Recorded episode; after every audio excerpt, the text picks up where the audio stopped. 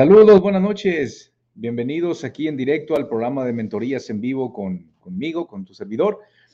Y quiero darles la bienvenida a todas las personas que nos ven desde LinkedIn, desde YouTube, desde Facebook. Y invito a la gente de Facebook, me los agregué ahorita directamente, para recordarles que el programa sigue. Tengo ya un mes y tres semanas aproximadamente que estamos transmitiendo en vivo en mañana y en la noche. Y quería comentarles que pueden pasar a acompañarme en el canal de YouTube para que puedan continuar viendo este programa. Lo seguimos teniendo de lunes a viernes. Bueno, el de la noche es de lunes a viernes a las, de lunes a jueves, perdónenme, a las 9 de la noche y el de mañana es de lunes a viernes a las 10 de la mañana. Así que todos aquellos que me estén viendo en directo por Facebook, para comentarles que ya pueden entrar directamente a mi canal de YouTube y aquí seguimos con la transmisión, ¿ok? Así que los espero en directo ahorita, que si, si, me pueden acompañar, me encantará verlos por allá. Y vamos a... Listo. Perfecto. Bueno, bienvenidos. Hola Pepe, buenas noches. Elías, saludos hasta República Dominicana. Vicky, buenas noches. Gracias por acompañarme. También bienvenidos a la comunidad de TikTok. Gracias por acompañarme. Eh, como seguramente, bueno, no sé porque soy nuevo y desconozco mucho todavía, estoy teniendo dos programas en vivo de lunes a viernes a las 10 de la mañana y de lunes a jueves a las 9 de la noche. En el programa de hoy son mentorías en vivo. O sea, la intención es poder interactuar, conversar, platicar y buscar aclarar dudas, preguntas relacionados a tu desarrollo como dueño de empresa para que puedas mejorar el crecimiento de tu negocio. Si, si me remonto, digamos que a lo que platicábamos en la mañana, que tenía que ver con las premisas, yo encantado de poder entrar en detalle, los invitaba a aquellos que estuvieron viéndome en la mañana también por esta plataforma, que me acompañaran ahora en la 9 de la noche para poder aclarar dudas, preguntas, profundizar, etcétera. Yo encantado de poderles ayudar. Saludos, Ann Elie Mango. Gracias, Gabo Aro. Buenas noches, encantado de acompañarte. Gracias, Gabo. Gracias por acompañarme Fíjate que la vez pasada no sé por qué no pude ver tu pregunta que me hiciste en, directamente en, TikTok. Me imagino que si eras tú por el nombre. Buenas noches desde mi bella GT. Gracias, Velvet, bienvenida. Saludos también por aquí a Juan Oviedo. Gracias por acompañarme. Bueno, en la mañana y el tema que me gustaría que pudiéramos entrar en detalle y profundizar es el tema de las premisas, que fue lo que les compartí por la mañana, lo que era una premisa y por qué son importantes identificarlas. Acuérdate, para no entrar en tanto detalle, eh, puedes ver el, programa de la mañana y ahí viene toda la grabación, viene todo, todo el programa, ahí está. Saludos, salsas, rompope, saludos. Raro Tongas a Ciudad Juárez, en Los Mochis, Sinaloa. Gracias, bienvenidos también, gracias por acompañarme. Bueno, las premisas. Una premisa es algo que damos por hecho que es verdad. Una premisa es algo que dicta mi comportamiento, es una creencia que yo acepto como verdad, pero no sé por qué es así. Simplemente la acepto porque así es, porque así me enseñaron y se acabó. Pero por otro lado, no sé por qué es así, pero tampoco sé si es verdad. Simplemente la adopto como verdad y mi, día a día lo determina eso. Y en el tema de los negocios, pues hay muchas premisas que nos mantienen atrapados dentro de nuestra propia empresa. Una de ellas es al ojo del amo engorda el ganado. El que tiene tienda, que la tienda. Para que tu negocio funcione, tienes que estar ahí. Si tú no estás, nadie va a cuidar el negocio como tú lo cuidarías. Y ese tipo de premisas son con las que arrancamos nuestra empresa. Como lo decía en la mañana, ¿por qué? Pues porque me acerco a pedirle consejos a una persona que también tiene un, negocio que quizás yo admire, pero esa persona está atrapada en el negocio. Por lo tanto, lo que me va a recomendar es que yo tenga que estar ahí. Lo que yo los invito a que ustedes hagan es, a ver, ¿por qué el dueño tiene que estar ahí? Cuando hay, cuando hay otros negocios donde el dueño no tiene que estar ahí. Y yo sé, la respuesta más común es, bueno, Esteban, es que los otros negocios, cuando el dueño ya no está, es porque son empresas grandes. Bueno, déjame decirte que son empresas grandes porque el dueño ha hecho un buen trabajo de tal manera que ha ido poco a poco, porque los negocios grandes también empezaron siendo pequeños y muchos de ellos empezaron siendo micronegocios. Así que esos negocios grandes que hoy están grandes es porque el dueño supo lo que tenía que hacer empezó a contratar a la gente adecuada, a desarrollar los procesos correctos y empezó a delegar. Y entonces ya no tiene que estar ahí metido. ¿Ok? Bueno, así que empezamos. A mí me encantaría poder atender sus dudas, preguntas, comentarios, lo que ustedes quieran. Yo, soy, yo estoy aquí, como saben, en este programa para ustedes, para atender cualquier duda, cualquier pregunta, etcétera. Eh, el peri, el qué? El parcero Picasso. Sí, ok. Bueno, vamos a ver. Yo voy a atender dudas y preguntas a partir de ahora. Eh, la pregunta de la vez pasada era que si me podrías ayudar con tu experiencia en la comida y qué opinas de la Dark Kitchen. Gracias, Gabo. La verdad, te repito, no sé por qué no me aparece aquí. Eh, ok, ¿qué opino de la Dark Kitchen? Me parece un buen negocio donde el monto de inversión de arranque pues no es muy alto. Ahí lo que te tienes que enfocar es en conseguir a los clientes, que los clientes estén felices de haber hecho negocios contigo, que regresen y que te recomienden. Eh, me gustaría saber en qué quieres ayuda. ¿Ok? Vicky, sí, ahora me doy cuenta que no avanzo por creer que sin mí no avanza. Ok, correcto. Por cierto, ya vi las 15 premisas. ¿Cuál sería el segundo paso de tus videos? Ok, ya, ya las entendiste, Gabo, las 15 premisas, las viste una, dos o tres veces. Si, si es el caso, eh, me encantaría rebotar tus conclusiones antes de pasar a lo que sigue. Ok. Pepe Rodríguez, un conocido efectivamente defiende la premisa de el ojo del amo. ¿Cómo se puede convencer a una persona de que esa premisa es errónea? Es que mira, no necesariamente es errónea, Pepe. Recuerda que depende lo, lo de que ah, depende lo que cada quien esté pasando. Si yo hoy por hoy he, intentado delegar, intenté traer buen personal y resulta que ni así funcionó, me robaron o me defraudaron, etcétera, pues yo voy a defender a capa y espada que al ojo del amo engorda el caballo. ¿Por qué? Porque intenté hacerlo diferente y no pude. Y como no pude yo, pues probablemente los demás tampoco. Y ese es un mecanismo de defensa. Yo me justifico ante los demás porque como yo no pude, pues entonces asumo que no se puede, porque no, no creo que el problema sea yo. Yo creo que no se puede porque eso simplemente no se puede. No sé si me explico, Pepe. Si tú lo que quieres es que ellos empiecen a ver las cosas distintas, yo te recomiendo que empiecen a tener información diferente, que esta persona, tu conocido, vaya o compre mi libro o vea los libros, perdón, vea los, los videos gratuitos que están de las 15 premisas y es una muy buena manera de empezar, Pepe. Ok, vamos a ver por acá. Eh, ok, es el mismo.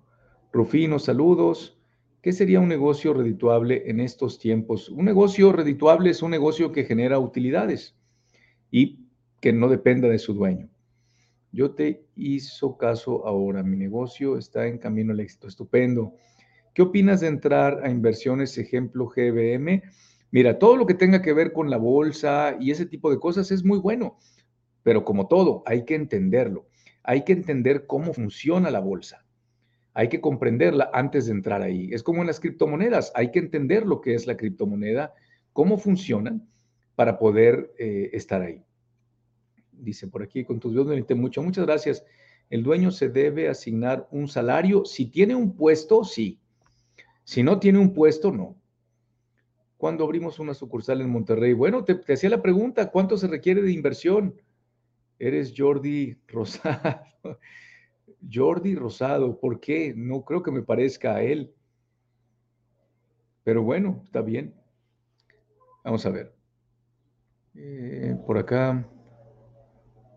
Pepe, gracias a ti, Gabo. Yo tengo una dark kitchen y me gustaría saber cómo darle mayor difusión. ¿Algún consejo? Mira, Gabo, lo primero que te puedo recomendar desde mi muy, muy, humilde punto de vista es que aquí en mi canal de YouTube te estudies un video que se llama Todo lo que tienes que saber sobre marketing. Y encantado de rebotar. Este espacio es para eso, Gabo. Me encantaría, antes de pasar allá, que ya te comenté un poco de dónde está y, y sobre todo qué video, eh, me encantaría saber tus conclusiones de las 15 premisas. Ya viste las 15, maravilloso. ¿Qué concluyes? ¿Qué te dejó toda esa colección de videos, Gabo? ¿Ok?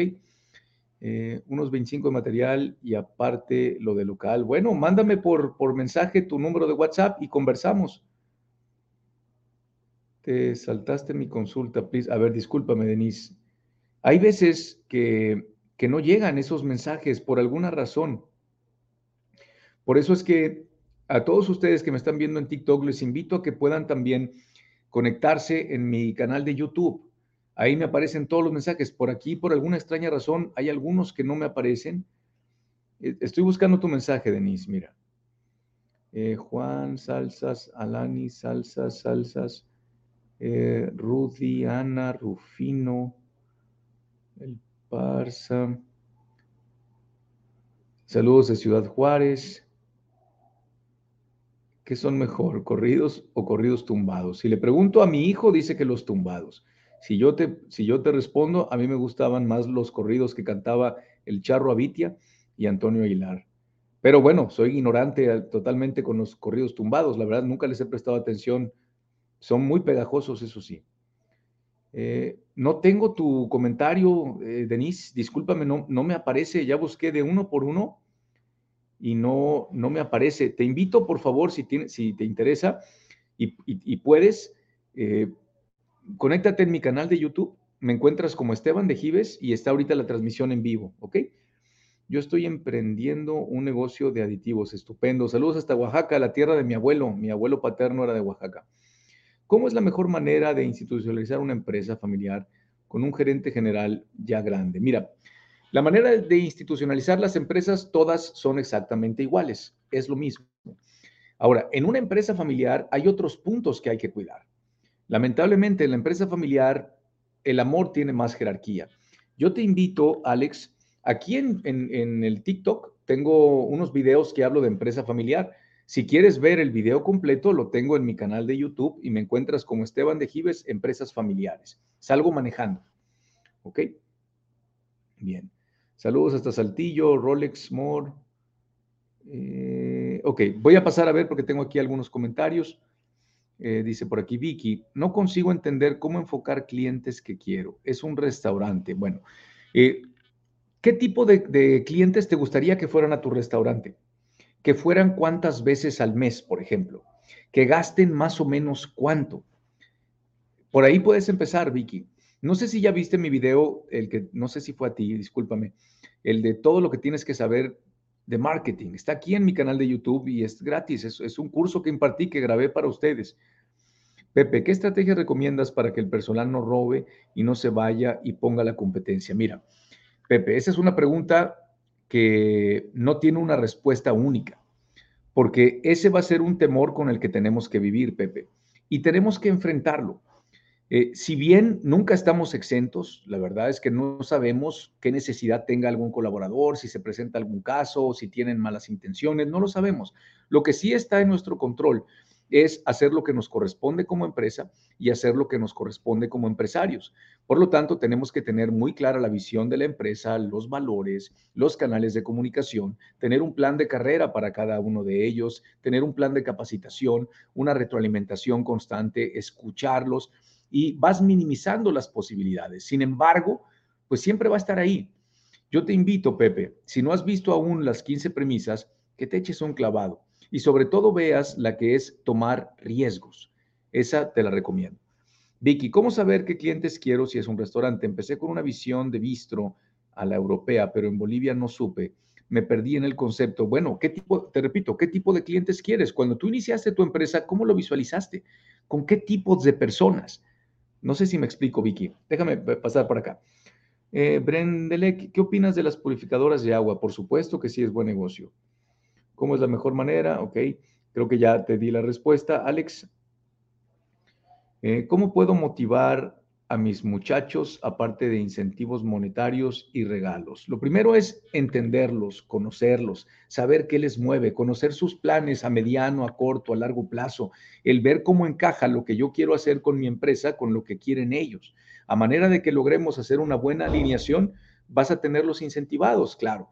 Es importante que tengas clara la visión, o sea, a dónde va la empresa cuáles son los valores, en fin, te invito también a que en mi canal de YouTube tengo varios videos donde hablo de eso, donde hablo del pilar de recursos humanos. De hecho, fue un, fue un programa que tuve hace, hace poco por aquí.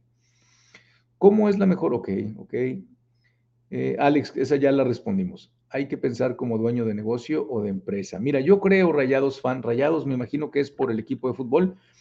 Esperemos que mañana, o cuando juegan mañana, volvamos a ganar hay que pensar como dueño de negocio o de empresa. Yo creo que como dueño de empresa. De hecho, tengo un video aquí que te gusta mucho. Eh, vamos a ver, perfecto, gracias. Hay que pensar como dueño de negocio o de empresa. Muchas gracias, mi estimado. tu orden, Alex. ¿Cómo enfocar clientes de refacciones para tractocamiones? Estoy alrededor, a ver, de 30 a 40 transportistas. Ayúdame, Patita, porque no me quedó claro tu pregunta. ¿Cómo hacer crecer una empresa farmacéutica? Es igual como todas las empresas. Para que una empresa crezca necesitas tener cada vez más clientes, que esos clientes estén contentos de hacer negocios contigo, que, regresen, que te recomienden y que cuides tus costos y tus gastos para que sea rentable. Vamos a ver ahora por aquí, Denise. Por acá, ahora sí, ves, aquí sí me aparece, no sé qué pasaba ya. La consulta es, como dueño, ¿debo aprender contabilidad avanzada o delego? No, mira, como dueña tienes que entender la contabilidad, tienes que entender de finanzas, tienes que entender de la parte fiscal, pero no necesariamente tienes que dominar lo más complejo, simplemente entenderlo, porque una vez que lo entiendas, lo puedes delegar. Y una vez que lo delegas, pues puedes liberarte de ese tiempo. ¿Ok? Primera vez en YouTube, te veía en Facebook. Gracias, Eduardo, bienvenido, gracias por acompañarme. Javier, me gustan mucho las premisas, súper video, muchas gracias. ¿Qué concluyes, Javier, de las premisas? Me gustaría tener también ese tipo de retroalimentación, por favor. Eh, ¿Qué opinas del mercado de las salsas? Excelente, pues imagínate, un buen mexicano y hay muchos latinos que pues comemos todo el tiempo con salsa, así que hay un potencial. Lo que tenemos que encontrar es eh, nuestra diferenciación eh, con base en nuestro mercado meta y mercadearnos bien. Digo, si son buenas salsas, no hay a quien no le guste. Cuando empiezas un negocio, se ocupa capital. ¿Tendrás algún video de eso? Es que mira, si necesitas capital, eh, bueno, déjame entender bien. ¿Qué, te gustaría saber sobre eso, Mordor? ¿Qué opinas de Power B? No sé qué sea eso. Ok, vamos a ver por acá. Denise, gracias, gracias a ti. De las premisas, la claridad parece la más fácil, pero es la más difícil, Vicky. Es la más complicada. Cuando te revisas ahí, te da el eurica de por qué nos cansamos y estancamos. Eh, pues, desde luego, la primera es la más difícil, por eso es la más importante. Y lo aclaro en todos los videos que tengo de las premisas, que esa es la más importante y es la más difícil también. Vamos a ver. Buenísimo tu consejo de cómo invitar a un hijo al negocio que se incorpore con su... Ay, gracias, gracias por ver el video. Bien. Vicky. Bueno, aquí seguimos, estamos interactuando. Tengo una crema pulidora para remover sarro. El producto es único en el mercado. Tengo ya un llano excelente. ¿Qué es para ti la inteligencia en los negocios? La inteligencia para mí es saber elegir. Inteligencia en los negocios es saber elegir en los negocios. Ahora, ¿qué tenemos que hacer para saber elegir? Tenemos que tener información, tenemos que tener conocimientos para poder elegir si me voy por el lado A o por el lado B. ¿Ok? Muy bien. Bueno. Aquí pendiente. A mí este es el programa que más me gusta, pero como que a mí nada más. ¿Cómo decirle al dueño de la empresa todos tus consejos cuando tú eres uno de los gerentes de la empresa? Mira, es bien difícil, Perlas. No digo que imposible, pero es, difícil, porque eh, tiene que ser como el alcohólico cuando decide dejar de beber, es que tiene que reconocer que tiene un error. Y como en la paternidad también, los propietarios de negocios, te lo digo porque a mí me pasaba, eh, pues cuando alguien nos dice, sobre todo alguien interno de la empresa, nos dice cómo deberíamos de hacerla, pues no cerramos. Entonces no es tan sencillo. Eh, pudieras empezar eh, compartiéndole los videos de las premisas, porque ahí yo no hablo de cómo deben de manejar su empresa, sino hablo de la programación que tenemos en la cabeza. ¿Qué tan difícil es poner un negocio en Estados Unidos? ¿Hay un mínimo de inversión? No, no es nada difícil. Yo te recomiendo que busques algún abogado especialista en el tema en Estados Unidos y te van a poder resolver. Pero no, no es, no es, o sea, sí, sí tienes que invertir en algunas cosas, como en el tema de la oficina, una renta, en la parte de la contabilidad, entre otras cosas. En mi colonia se vende de todo. ¿Qué podría vender que sea constante? Pues fíjate algo que, a la gente de tu colonia le guste, algo que ya, que ya estén consumiendo. A veces nos, nos complicamos nosotros si queremos vender un producto que nadie conozca, que sea tan innovador, que sea nuevo, que no exista en el mercado. Y luego resulta que lo abrimos y resulta que nadie lo compra porque nadie lo conoce. Vamos a ver, ¿conoces algún libro que enseñe cómo ofrecer bonos, prestaciones extra de la ley, implementar sueldos variables y una carrera de crecimiento de manera que sea viable para la empresa. No, Pepe, no conozco un libro así. Vicky, en este de la confianza, ese está muy bueno también, seguridad y confianza. Eh, si es un producto que funciona en hoteles, restaurantes, residenciales, ¿qué tipo de eventos prolover? Igual ayúdame, no me queda claro tu pregunta. ¿Tú sabes cómo exportar salsas a Estados Unidos? Quiero exportar, sí, pero no tengo los requisitos legales. Yo te recomendaría también a ti que te acerques con algún aduanal, con algún experto en esa área. Pero es lo mismo, o sea, tienes que resolver el tema legal y lo más importante, tienes que conseguir a los clientes. ¿Qué banderas rojas debes poner atención? ¿A qué te refieres? No, perdóname, no me queda claro. ¿Qué opinas sobre la creación de una marca de playeras? Actualmente, por supuesto que es, es viable. Banderas rojas en los negocios. ¿A qué te refieres con eso? Tú me podrías orientar, híjole, en temas específicos de permisos y eso no, no tengo idea. Yo te recomendaría que, que acudas con un profesional. ¿Dónde te promoverías para llegar a esa industria? Ah, ok, déjame regresarme para ver si es un producto que funciona en hoteles. Pues yo buscaría en las asociaciones de hoteles, en asociaciones de restaurantes y buscar a dónde van, dónde están. Eh, mi empresa distribuye medicamentos al por mayor y tiene dos años y quiero abrir una minorista. ¿Es viable? Por supuesto que es viable, José. Eh, yo sé qué me mueve, ya tengo claridad sobre esta premisa. Acuérdate que es premisa. Las primicias es una noticia que das antes de que la gente se entere. Estas son premisas. Tu video hizo potencialización. Ok, estupendo. Gracias, Gabo, por compartirlo, Vicky. La premisa de la confianza y seguridad, ahí vi que está mi gran, pero en todos los campos. Poner un negocio te confronta con tú mismo. ¿Algún consejo, libro? Este, sí, hay un libro muy bueno que se llama El hombre en busca de sentido, te lo recomiendo. Malu, qué gusto verte. ¿Cómo puedo tener un equipo de trabajo cuando inicio mi negocio y el sueldo no es muy competitivo, pero buscas que a mediano plazo puedas mejorar esas condiciones del equipo de trabajo? La única es produciendo más dinero. Nosotros enfocarnos en producir más dinero para que ellos tengan más trabajo dentro de nuestra empresa. ¿Cómo animarlos a que se quedes cumpliendo los compromisos, Malu? Que realmente vean que es verdad. La gente puede creer en ti, pero no muchas veces y no se cumple. Y no lo digo, no te conozco, ¿ok? Así que no es contra ti. Gracias, excelente. ¿Cómo saber que puedo ser empresario? ¿Qué tengo lo que se requiere? Cualquiera puede ser empresario. Perla, mira, yo, yo estoy convencido que sí. Cualquiera pudiera hacerlo. Ahora bien, tenemos que prepararnos, tenemos que estudiar, tenemos que tener claridad de para qué quiero emprender. Los emprendimientos que fallan, fallan porque no hay un propósito detrás, simplemente es la idea de querer emprender. Eh, a la orden, ¿qué indicadores pondrías más atención? Depende de la industria y del giro. Y los indicadores son más para la dirección más que para el dueño. Excelente, gracias, salsas. ¿De qué son tus salsas? Platícame, platícanos dónde las consiguen, de qué sabores son, este, en dónde las vendes, qué tienen de, características tus salsas. Aquí hay gente que puede ser consumidor tuyo. ¿Cuándo se puede considerar uno como empresario? Mira, es un tema que eh, depende a quién le preguntes. Un empresario es una persona que tiene empresas. Es como que, ¿cómo se considera alguien millonario? Pues alguien que tiene o produce millones. No tenemos capital para comprar producto y venderlo, ocupamos más capital. Consejos, eh, mira, siempre te voy a recomendar que busques fuentes de ingresos para que puedas hacerlo realidad.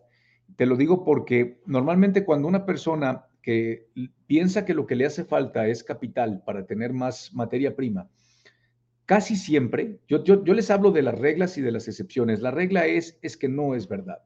No lo digo por ti, Mordor, no tengo el gusto de conocerte. Yo te hablo de lo que me ha tocado ver y vivir a lo largo de este tiempo, por mucha o poca experiencia que ésta sea.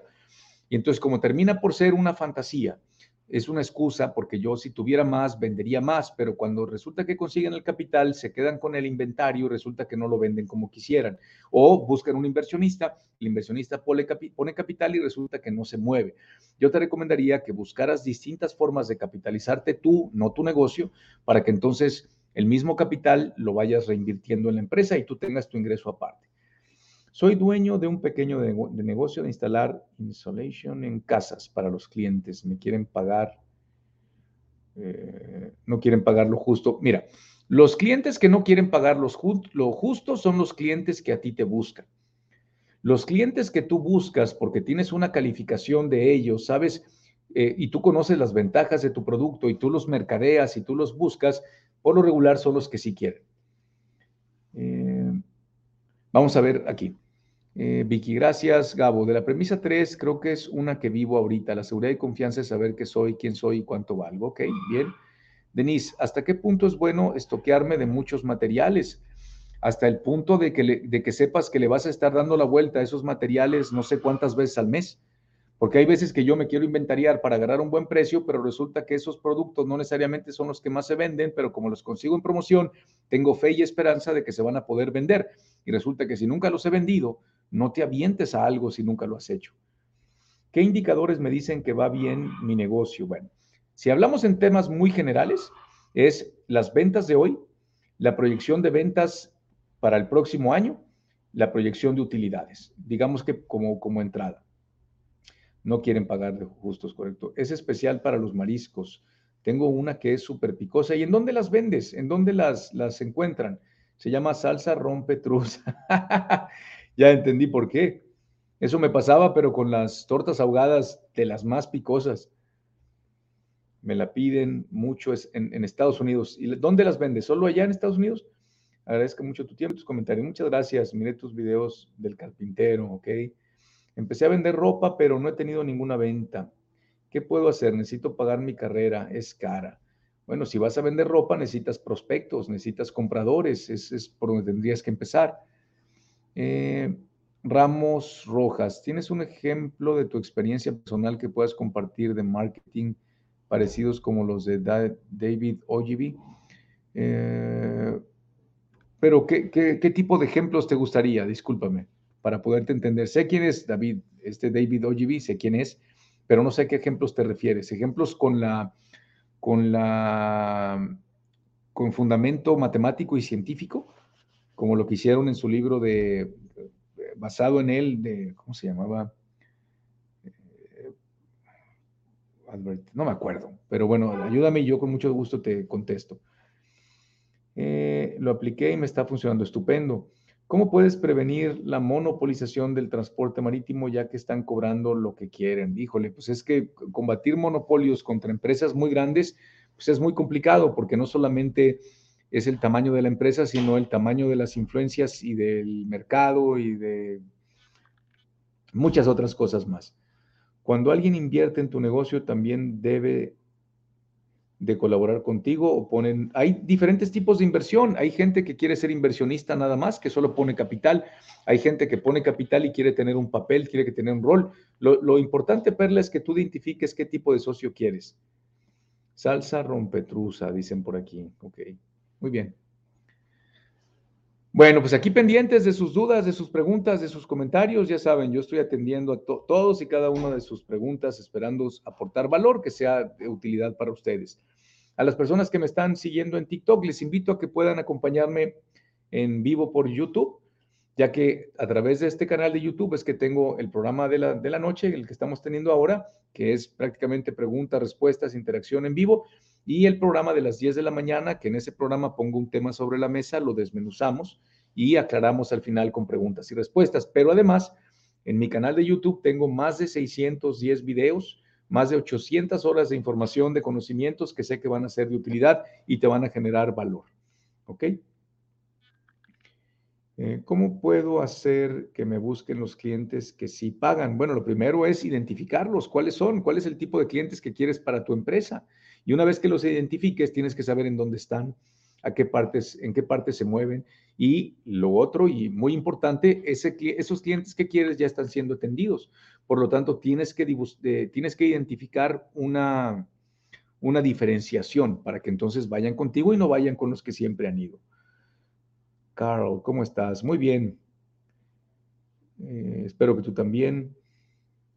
Perlas, amo, amo tu contenido. ¿Cómo me hubiera gustado tener acceso a tu info mucho más chico? Bueno, no te preocupes, aquí estamos ahorita y te digo, si te acercas a mi canal de YouTube, tengo más de 600 videos que sé que van a ser de utilidad para ti. ¿Cómo mejorar tu ciclo de efectivo. Si te refieres al de flujo de efectivo, pues depende de lo que vendas y lo que sea tu empresa. Si tienes inventario, pues hay que rotar el inventario.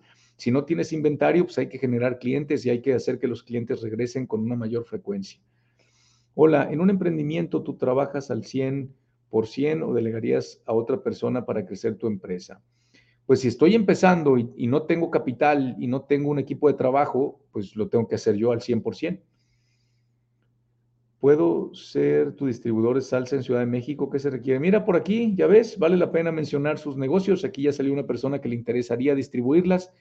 Aquí está, se llama HCCR-73 para que se, puedan contactar. Eh, vamos a ver, aquí ya no, en YouTube no hay preguntas, comentarios. Vamos a ver por acá.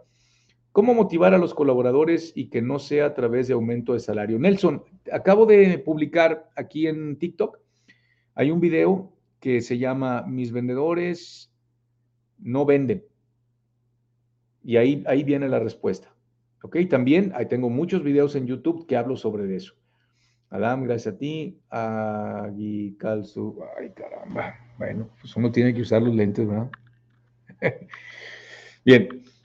¿Qué personal debo buscar para que mi empresa me genere una buena segmentación y contenido de valor? Más que un personal, tienes que eh, tratar y definirlo con un experto en mercadotecnia, pero para poderlo definir, tú tienes que entender lo que es la mercadotecnia. Así que yo te, yo te ofrezco, sin costo alguno, que puedas meterte a mi canal de YouTube y te estudies un libro que se llama Todo lo que tienes que saber sobre marketing. ¿Ok? Vamos a ver. Vicky, si ya tengo montado un negocio y no me funciona como me gustaría y estoy pensando en una mudanza a un lugar más grande y transitado, ¿Sería una ilusión o me lanzo sin miedo al riesgo? Sería una ilusión, Vicky. Hablando de la regla y de la excepción, sería una ilusión, porque tendríamos que identificar los, las variables reales de las causas porque no está funcionando. Si te vas a cambiar de, de local porque crees que es culpa del local, te creo. Nada más vamos a asegurarnos, revisa todos los otros ingredientes, el equipo, el producto, la imagen, etcétera. Yo te recomendaría que empezaras por ahí antes de pensarte en mudar. Si después de hacer el análisis y el estudio correspondiente resulta que tienes todo, nada más que donde te pusiste, pues resulta que es un mercado donde la gente no tiene el recurso o donde la gente no, mm, no es algo que se mueva, pues entonces sí. ¿Ok? Si una experiencia donde nos puedas compartir donde aumentarás más ganancias a un negocio o una empresa. Es que mira, eh, es, más simple de lo que parece, Ramón. Eh, ¿Cómo podemos incrementar las ganancias? Incrementando los clientes, incrementando las ventas e incrementando los márgenes de utilidad. Oye, pero ¿cómo le hago? Porque yo quiero incrementar los márgenes de mi empresa. Lamentablemente no existe una fórmula para que Ramón Rojas incremente los márgenes de su empresa mañana. ¿Por qué? Porque lo que tienes hoy, el resultado que tienes hoy es consecuencia de todo lo que hiciste en el pasado, pero también por lo que has dejado de hacer. Por lo tanto, hay muchas cosas en las que se tienen que trabajar para que logres un resultado consistente, que sea sólido y sea replicable. Gabo, estoy por iniciar un negocio de muebles, pero seré socio capitalista. De este negocio me animé por tus consejos de que no a fuerzas debe ser autoempleado. Estupendo. Ahora, asegúrate que la persona con la que te estás asociando sea la mejor persona. ¿Ok? Y te invito a que busques en mi canal de YouTube los videos que tengo de cómo resolver conflictos entre socios, porque luego hay cosas que no se toman en cuenta, los minimizamos y eso termina por ser un problema. ¿Ok? Espero que te sea de utilidad. Eh, ¿Qué tipo de conte haces? Conte. Eh, ¿Te refieres a contenido? Pues todo lo que tiene que ver con desarrollo a los dueños de empresas. ¿Es bueno tener solo un distribuidor? Depende de lo que quieres lograr. O sea, si estás buscando crecer, producir más dinero, estar en otros países, pues no, hay que tener más. Yo también quiero distribuir salsa. Otra persona, mira, Patita también le interesa la salsa. Cuenta un poco de tu historia. ¿Te hiciste solo? ¿Tienes familiares empresarios que te enseñaron? No, prácticamente yo empecé. De hecho, en, el en vivo que tuve ayer, o el, no, el sábado, o el domingo, ya no me acuerdo. Pueden verlo, está en el canal de YouTube. Ahí compartí un poco de, mi historia. Eh, Perla. Y aquí quedaron unos videos chiquitos en TikTok donde hablaba de que cuando yo trabajaba de mesero, em, me querían pasar a vender Audis y reprobé el examen de admisión. A ver, Perla. Ay, caramba. Perla de talentoría. ¿Qué buenos hábitos nos puedes compartir a las personas que somos empresarias para agregar valor? Bueno, el primero es eh, el ser una máquina para producir ingresos, estar buscando la manera de cómo generar más, más riqueza para la empresa y para todos los colaboradores. Otro hábito es el aprender a lograr resultados a través de los demás, el poder delegar, el poder confiar, el apoyar e impulsar. Entre muchas otras cosas, te contesto lo primero que me viene a la cabeza. ¿Ok? Gabo, muchas gracias, de lujo tus consejos, me quedo con tarea. Muchas gracias, Gabo, y aquí voy a estar, encantado de poder rebotar contigo. Tripulante Junior. Ahora me están apareciendo unas, unas cosas y unos planetas. Disculpen mi ignorancia aquí en TikTok, pero ¿qué significa que alguien te regale un planeta? Y que te Plutón, Marte, en fin. Eh, es en primer día que te escucho. ¿Qué opinas de Robert Kiyosaki? Me, gustó mucho su primer libro, el de, bueno, no su primer, el primero que yo conocí, el de Padre Rico, Padre Pobre. ¿Cómo se puede contactar personalmente para una asesoría? Muchas gracias. PAN 260321. Mira, aquí en el perfil de mi cuenta de TikTok viene una liga a la página web de mi empresa. Si le das clic, es 4415, como viene allá. Si le das clic, te va a mandar a la página y viene ahí un formulario de contacto. Y en tu pregunta, dile que, lo que te interesa y te contactamos para poder conversar al respecto. Eh, igual para ti, Lu. ¿Cuál es la diferencia entre un emprendedor y un empresario? Mira, la diferencia es que un empresario es un emprendedor, pero no necesariamente un emprendedor es un empresario. un emprendedor es una persona que emprende. Yo puedo emprender un negocio, pero también puedo emprender un trabajo en otra compañía. Es alguien que emprende cosas. Y el empresario es una persona que tiene empresas. Eh, Perlas, talentos. Gracias a ti por la pregunta. Para una asesoría desde Perú, encantado. Muchas gracias a ustedes por estar aquí, Pan. Muchas gracias. Perfecto. Muy bien. Bueno.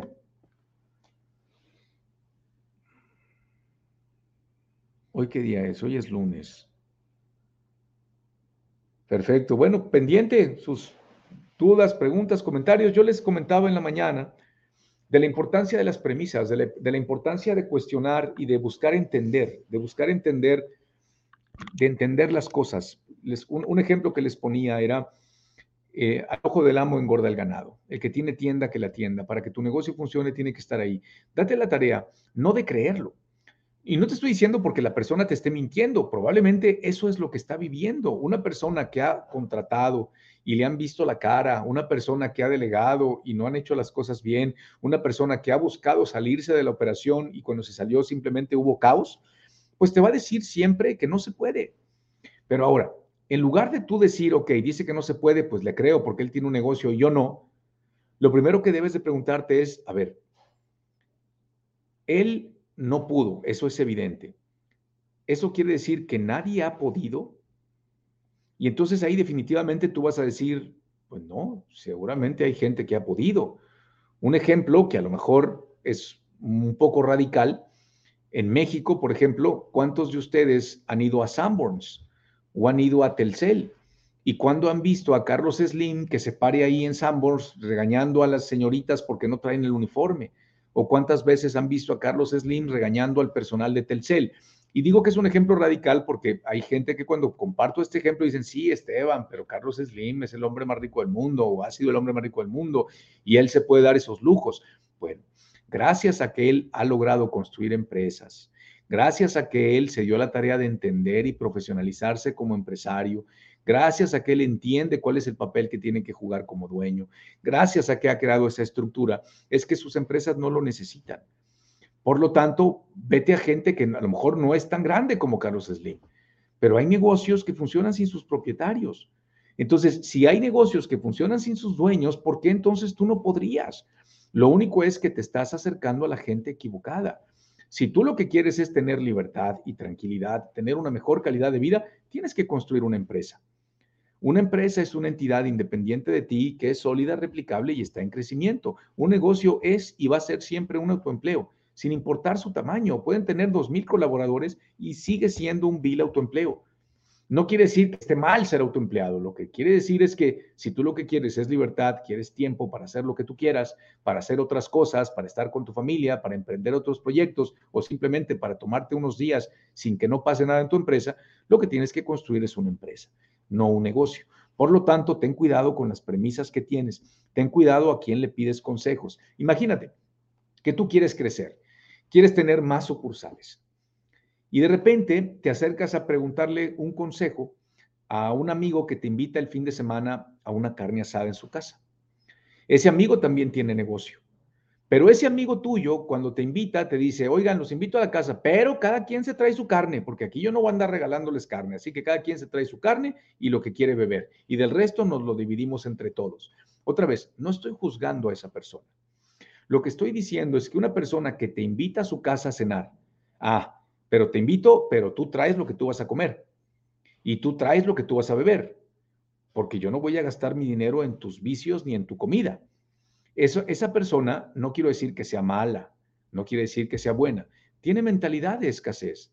Entonces, esa persona, cuando tú le consultes algo, oye, si quiero, quiero, quiero abrir otras tres o cuatro sucursales, ¿qué crees que te va a decir? Te va a decir, pues, no, espérate, pues, ¿para qué quieres tantas? Mejor enfócate en la que tienes. Otro ejemplo que me pasó fue con una persona que estábamos hablando sobre un viaje en crucero. Y al momento de estar hablando sobre el viaje en crucero, uno de ellos le dijo al que iba a ir por primera vez, le dice, oye, ¿quieres irte en crucero? Sí. Le dice, oye, te tengo un tip. Y le dice, ¿qué tip?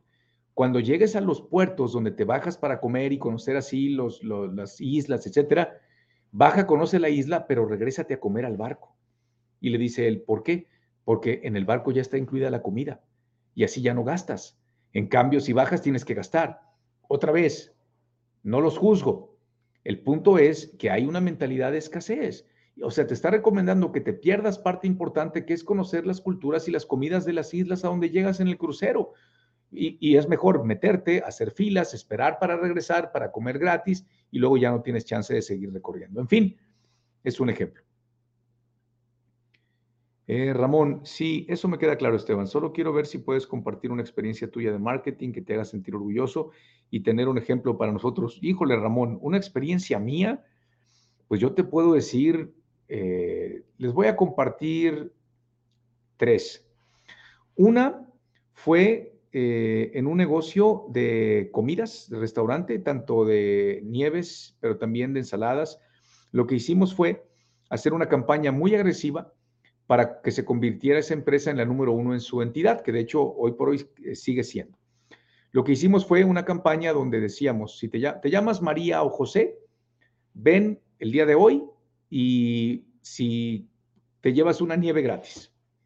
Te llamas María o José, te llevas una nieve gratis de las que están acá. Entonces, ¿qué ocurría cada vez que hacíamos eso? Pues llegaban las Marías con su identificación, le regalaban la nieve, llegaban los José con su identificación y le regalaban la nieve, llegaba una persona que se llamaba María José, o José María y le regalaban las dos nieves. Y eso, ¿por qué fue impactante? Porque eso fue y eso eh, incentivó que cada 15 días cambiábamos de nombre y teníamos lleno en la tienda. Y había gente que iba gratis por su nieve, pero llevaban acompañantes y los acompañantes vendían. Otro ejemplo fue en, en esa misma empresa, cuando se inauguró la tercera sucursal, lo que hicimos fue anunciar que era, eh, si tú vienes el día de la, inauguración y así compres una nieve o una comida completa, no importa. Si tú vienes y compras el día de la, de la, inauguración, te vas a llevar los próximos 365 días una nieve gratis por día. Olvídate, fue un exitazo. Llegó la prensa, filas y filas para entrar. Otro ejemplo, en una empresa que tenemos donde se venden alimentos, y el mercado es la venta al detalle, la venta a los changarros, por llamarle así, de otra manera, eh, sin ser respectivo, digamos que a la, tiendita de la esquina, eh, fue poner un anuncio y meterle bastante lana en marketing, sobre todo en, redes sociales, donde decía, tu tiendita de la esquina no vende las tortillas de harina en el avión, entonces denúnciala, denúnciala con nosotros, márcanos por teléfono y si nosotros verificamos y efectivamente no, te regalamos una dotación completa de los servicios. De hecho, ese está aquí, lo pueden encontrar ese comercial que hicimos ahí en TikTok. Espero estar siendo claro, Ramón. Eh, no soy mercadólogo, ¿verdad? Lo que te puedo decir es que He leído mucho sobre mercadotecnia, pero no soy mercadólogo. Yo no, de hecho, yo no tengo ninguna profesión. Yo no, yo no estudié una carrera universitaria. Yo tenía que escoger entre trabajar o estudiar. Y la verdad es que la universidad me salía muy cara. Yo tenía que conseguir recursos para poder ayudar en la casa, ayudar a mi mamá y pues poder comer nosotros. Entonces, eh, pero he, leído mucho de marketing. Yo creo que es de lo que más he leído en toda mi vida. Eh, vamos a ver. Ah, caramba, ya no me... Se me fueron todos los comentarios. Muchas gracias. Buenas noches. ¿De qué se trata? Bueno, creo que ya está claro. El negocio informal es malo. Es que mira, es malo porque no es legal. El primer día que abrí mi negocio vendí 100 pesos. Me sentí el hombre más afortunado del mundo. Muy bien.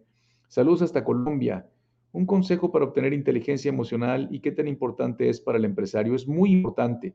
Eh, la manera de que puedes tener inteligencia emocional es, es conociéndote y entendiendo tus emociones y entendiendo qué provoca esas emociones. La mayoría de los seres humanos, bueno, el ser humano es un ser emocional, pero la mayoría de los seres humanos reaccionan a una emoción por un comentario o una situación externa. Entonces tenemos que conocernos, comprendernos, comprender cada una de las emociones, comprender que lo que no está en mi control, ¿para qué me preocupo? Si no está en mí, ¿por qué me, por qué me voy a preocupar? Inteligencia emocional te recomiendo, véndele a la mente y no a la gente, ¿ok? Muy bien, excelente, gracias, muy bueno. ¿Qué personal es el que realiza una segmentación y contenido de valor?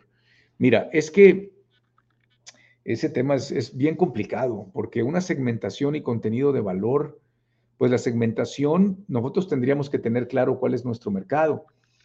Si tú te refieres a agencias de marketing que hagan segmentación en Facebook y en redes y que metan contenido de valor, pues hay muchas agencias de marketing digital. ¿Cómo evitar gastos por gustos en vez de invertir en otro negocio aparte del que se tiene? Bueno, hay que tener claridad de para qué quisieras invertir en otras cosas. Es como el ejemplo que dice eh, el 97 o 98%, la verdad ya no me acuerdo, de la gente que se saca el premio mayor de la lotería, en menos de dos años se lo acaba todo. Y hay un porcentaje que acaba peor, preso o hasta con, perdió la vida. Muy pocos son los que retienen el capital y muy pocos lo retienen porque son pocos los que saben para qué lo quieren. Estos ejemplos de mercadotecnia están muy buenos. Muchas gracias. Así hemos hecho otros, fíjate, ahorita me acordé. En una empresa que se dedican a la remanufactura de cartuchos, lo que hicimos fue comprar unos automóviles pequeños de la Fórmula 1 y se mandaron a los grandes corporativos. Y lo que venía era el automóvil, me acuerdo que eran Toyotas, con una carta. Y la carta decía, este, así como los automóviles de la Fórmula 1 tienen que parar a los, tienen que llegar a los pits para cambiarle las piezas más importantes para que siga funcionando el automóvil, nosotros aquí en Catoner también no solamente rellenamos el cartucho, sino le cambiamos todos los insumos o todas las, cosas que hacen que el cartucho funcione. También fue extraordinaria. Hay otra estrategia que se las voy a compartir que no pudimos implementar, pero porque a la esposa del dueño le dijo su esposa que si lo hacía le iba a ir muy mal. Sin embargo, sigo pensando que era una muy buena idea. Probablemente tenía razón y era demasiado prematuro o era demasiado moderno o demasiado atrevido. Es una empresa que vende lubricantes, creo que era lubricantes Metatron de Carlos Islas, creo, no me acuerdo.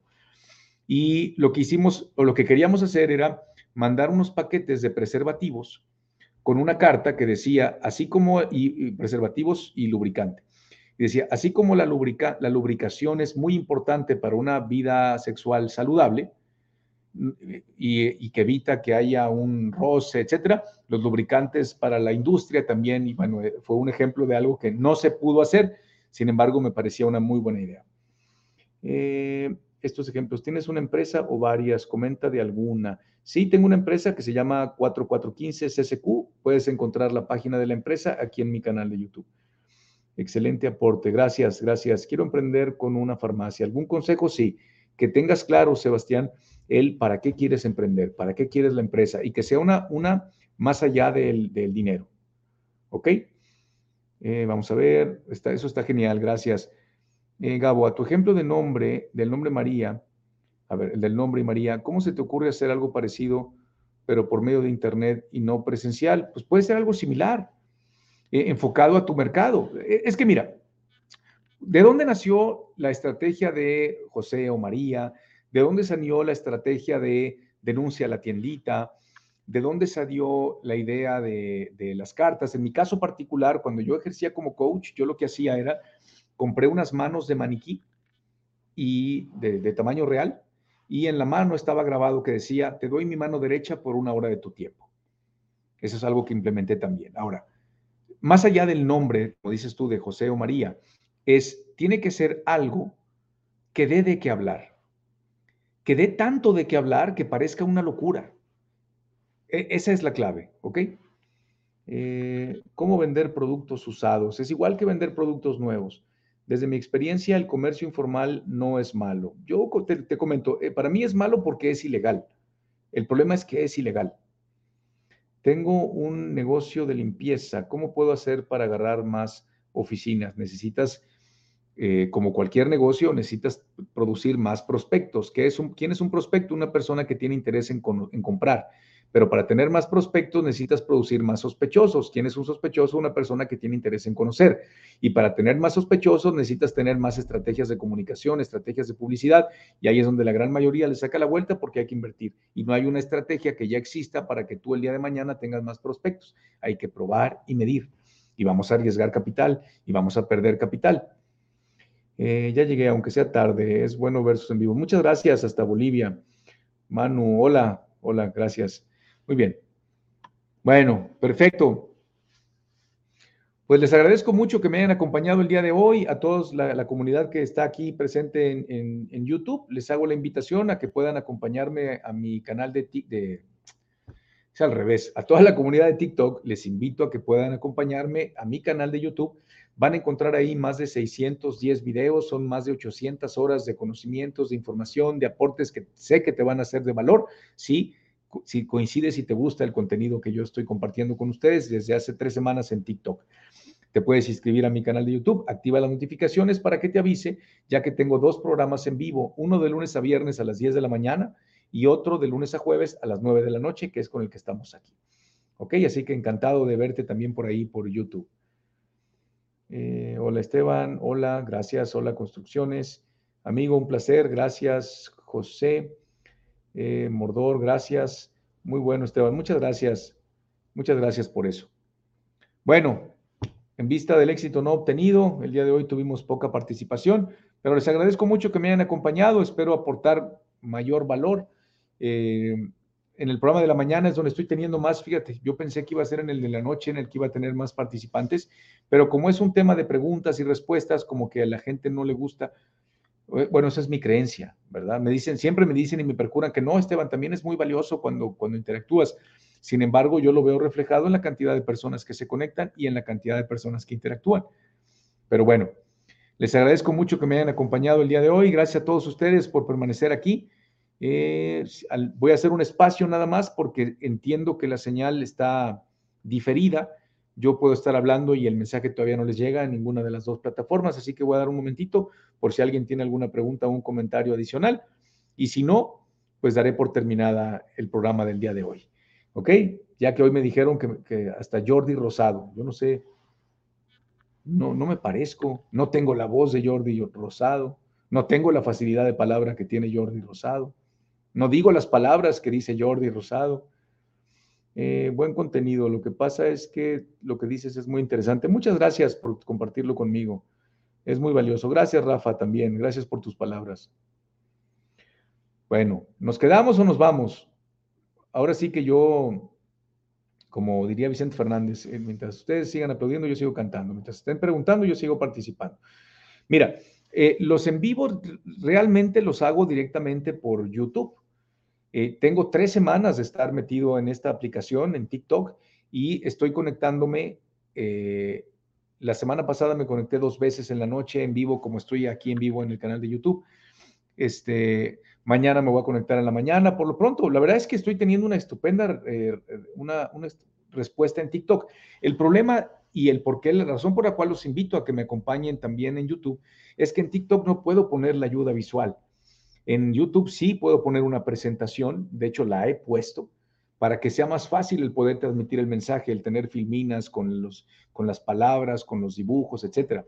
Por eso es que es importante que puedan estar en YouTube y que puedan participar en esos programas en YouTube, ¿ok? Eh, ¿Qué opinas de los negocios pirámides? Mira, los pirámides o el multinivel. El pirámide, el problema es que, pues, por lo regular son cosas que no están bien. Y el multinivel, no, un multinivel puede llegar a ser un muy buen negocio. Gracias, gracias a ti también, Amilcar. Fabrico fajas en Perú y quiero llevarlo al mercado de México. ¿Qué me aconsejas? Que identifiques muy bien a los posibles compradores aquí en México para que entonces empieces a prospectar y mandarles la información, mandarle muestras, etcétera. Buenas noches desde Cusco, Perú. Gracias. Buenas noches hasta la bella Cusco. Eh, por favor, ¿de dónde estás? Yo soy mexicano, vivo en Monterrey. Siempre estoy pendiente de tu contenido y te hago preguntas, pero nunca me pillo los lives. Gracias, gracias. ¿Qué opinas del modelo de negocio? Mira, no conozco su modelo de negocio, la verdad. Lo conozco a él por los videos, no lo conozco personalmente. He escuchado algo de sus contenidos, me parece que es alguien que, conoce, que sabe de lo que está hablando. Este, y quizás por su manera de ser y sus formas pues, se ha metido en problemas porque pues no está bien, ¿verdad? Pero su personaje es así. Digo, yo no tengo el gusto de conocerlo. Eh, ¿Qué tanto afecta los derechos de piso a los negocios? Pues imagínate, afecta económicamente, pero creo que más que eso afecta emocionalmente. Entonces, sin duda afecta, afecta muchísimo. Eh, y te agradezco mucho la atención. La vez pasada, vez pasada, ¿sabe qué pasaría? Sí, no sé, no sé, pero eso me ha pasado con algunas personas. Hace ratito estaban varios y ya se vinieron para acá. Jairo, el dueño, ¿cómo vigila su empresa? ¿Con reportes, métricas, físicamente, directores? Eh, es que el dueño, bueno, que la vigile, pudiera ser que la vigile, pero es a través de la presentación de resultados y de las juntas de consejo que, que tiene el director con los consejeros. Y ahí no necesariamente está el dueño. Eh, y cuando gustes, espero en Guadalajara por una rica torta, además que ya no tan picante, porque la verdad es que tanto picante, tantas salsas, tanto licor, me afectó el estómago. Malu, lo que pasa es que la información que nos compartes es de gran ayuda. Gracias, me alegra saberlo, Malu. Tomo nota y sé que tengo mucho que aprender y sobre todo poner acción. Mil gracias. Gracias a ti, Malu, y bienvenida como siempre. Me encanta que estés aquí. Gabo igual. Bueno, el, resto, ¿verdad? pero hay gente que, está, que viene con mucha frecuencia. ¿Qué opinas del Bitcoin? A mí me gusta mucho. Yo estoy convencido y casado con el Bitcoin. Ahora, no les recomiendo que compren Bitcoins. Lo que les recomiendo es que lo entiendan, que si quieren estar en el mundo de las criptomonedas, investiguen, entiendan qué es el Bitcoin, qué es una criptomoneda, quiénes hablan bien, quiénes hablan mal, eh, qué opina la gente que sabe, quiénes han invertido, quiénes han comprado Bitcoin y quiénes no. Y entonces que saques tu mejor conclusión. Eh, Carlos está en números rojos, dicho por él, no sé, digo, yo lo desconozco, a él no lo conozco lo he visto en videos, ¿verdad? Este, porque es imposible no verlo con su perfil y su manera de, ver, pues llama la atención. Que de hecho creo que una de las razones por la que lo hizo así es precisamente para que lo vieran. Y no tiene nada de malo, es una estrategia de marketing. No sé si ustedes alguna vez han visto la, serie de Los Simpson. Matt Groening, el que inventó Los Simpson, él, explicó por qué Los Simpson eran amarillos. Y él dijo, había competencia en la televisión que cuando yo estaba dibujando Los Simpson dije, pues si los pongo de color carne y hueso, pues lo van a pasar, van a pasar desapercibido porque pues eh, son como unas caricaturas normales. Entonces a él se le ocurrió hacerlos amarillo. Dice, ¿por qué? Porque si son amarillos, cuando le estén cambiando el canal van a decir, ¿qué es eso, esos monos amarillos? Y le iban a dejar. Y cuando le dejaban para verlos, les iba a gustar. ¿Ok? Muy bien. Eh, correcto. Vamos a ver, Pepe, Esteban, ¿cuál debe ser la relación del dueño con el fiscalista? ¿Se debe ver cada mes o una vez al cierre del año fiscal? Yo solo he trabajado con contadores. Mira, la relación con el fiscalista es muy importante porque son los que te van a ayudar, te van a mantener con los ojos abiertos y atentos, sobre todo para no cometer errores ni negligencia fiscal. ¿Cuál, es, cuál sería la recomendación? Bueno, que el fiscalista tenga la reunión con tu director general. Si estamos hablando de un negocio que no tiene un director general, bueno, contigo para que conozcas la estrategia fiscal y entonces le estén reportando de manera consistente al fiscalista para que nos asegure de que estemos haciendo lo correcto. Oscar, muchas gracias. Gracias, Oscar, por sus comentarios. Eh, vamos a ver, perdón, soy nuevo. Es la primera vez que te miro. Gracias, Elías, y bienvenido. Bueno, pues ¿qué hacemos? ¿Terminamos? Ya llevamos una hora con tres minutos. En la mañana estuvimos más. Pero bueno, les agradezco mucho que me hayan acompañado. Eh, gracias por estar aquí, a todas las personas que estuvieron conectados en vivo directamente en YouTube y LinkedIn. Gracias y recuerden, si aún no se han suscrito al canal, suscríbanse al canal y activen las notificaciones. ¿Ok? Eh, vamos a ver. ¿Tú qué piensas de la familia en los negocios? Mira, puede ser un gran acierto o puede ser un, error que puede llevar a la quiebra a la empresa. Lo más importante si vamos a involucrar a la familia es tener claras las reglas, eh, tener un liderazgo claro, ¿verdad? Para que la cabeza tome las decisiones correctas. Eh, ¿Cómo es ese? Ok, buena información, gracias. Vamos a ver, mi empresa genera ingresos en un mayor porcentaje a través de dinámicas interactivas como rifas y subastas, pero ya tenemos distribuidores y empezaremos venta. Estupendo. Gracias por todo, Esteban. Gracias a ti, Pepe, también. Bueno, les agradezco mucho que me hayan acompañado. Los espero mañana. Igual a ustedes los espero mañana a las 10 de la mañana en vivo por mi canal de YouTube. En el programa El problema no es tu negocio, el problema eres tú. Me encuentran en YouTube como Esteban de Gives, aquí está mi nombre, o si no, aquí en el perfil de mi cuenta viene eh, un iconito con el logo de YouTube, le das clic y te manda directamente al canal. Se suscriben y les aparece la notificación de que ya estamos en vivo, ¿ok? Muchísimas gracias, los espero mañana en, vivo por YouTube. Gracias por acompañarme el día de hoy. Ezequiel, Gracias. Vení a Argentina a dar una charla. Encantado. Cuando me inviten, yo estaré feliz de, estar en Argentina. No tengo el gusto de conocer. ¿Qué consejo me das ya que tengo que apuntar a otro público objetivo? Eh, distribuidores. ¿Qué consejo para qué? ¿Para llegar a distribuidores? ¿O a qué te refieres ya?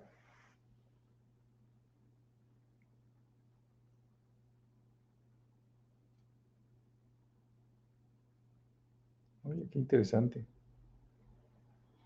Lo sobrepasó. Pendiente, ¿a qué te refieres? Eh, ¿Un consejo para qué?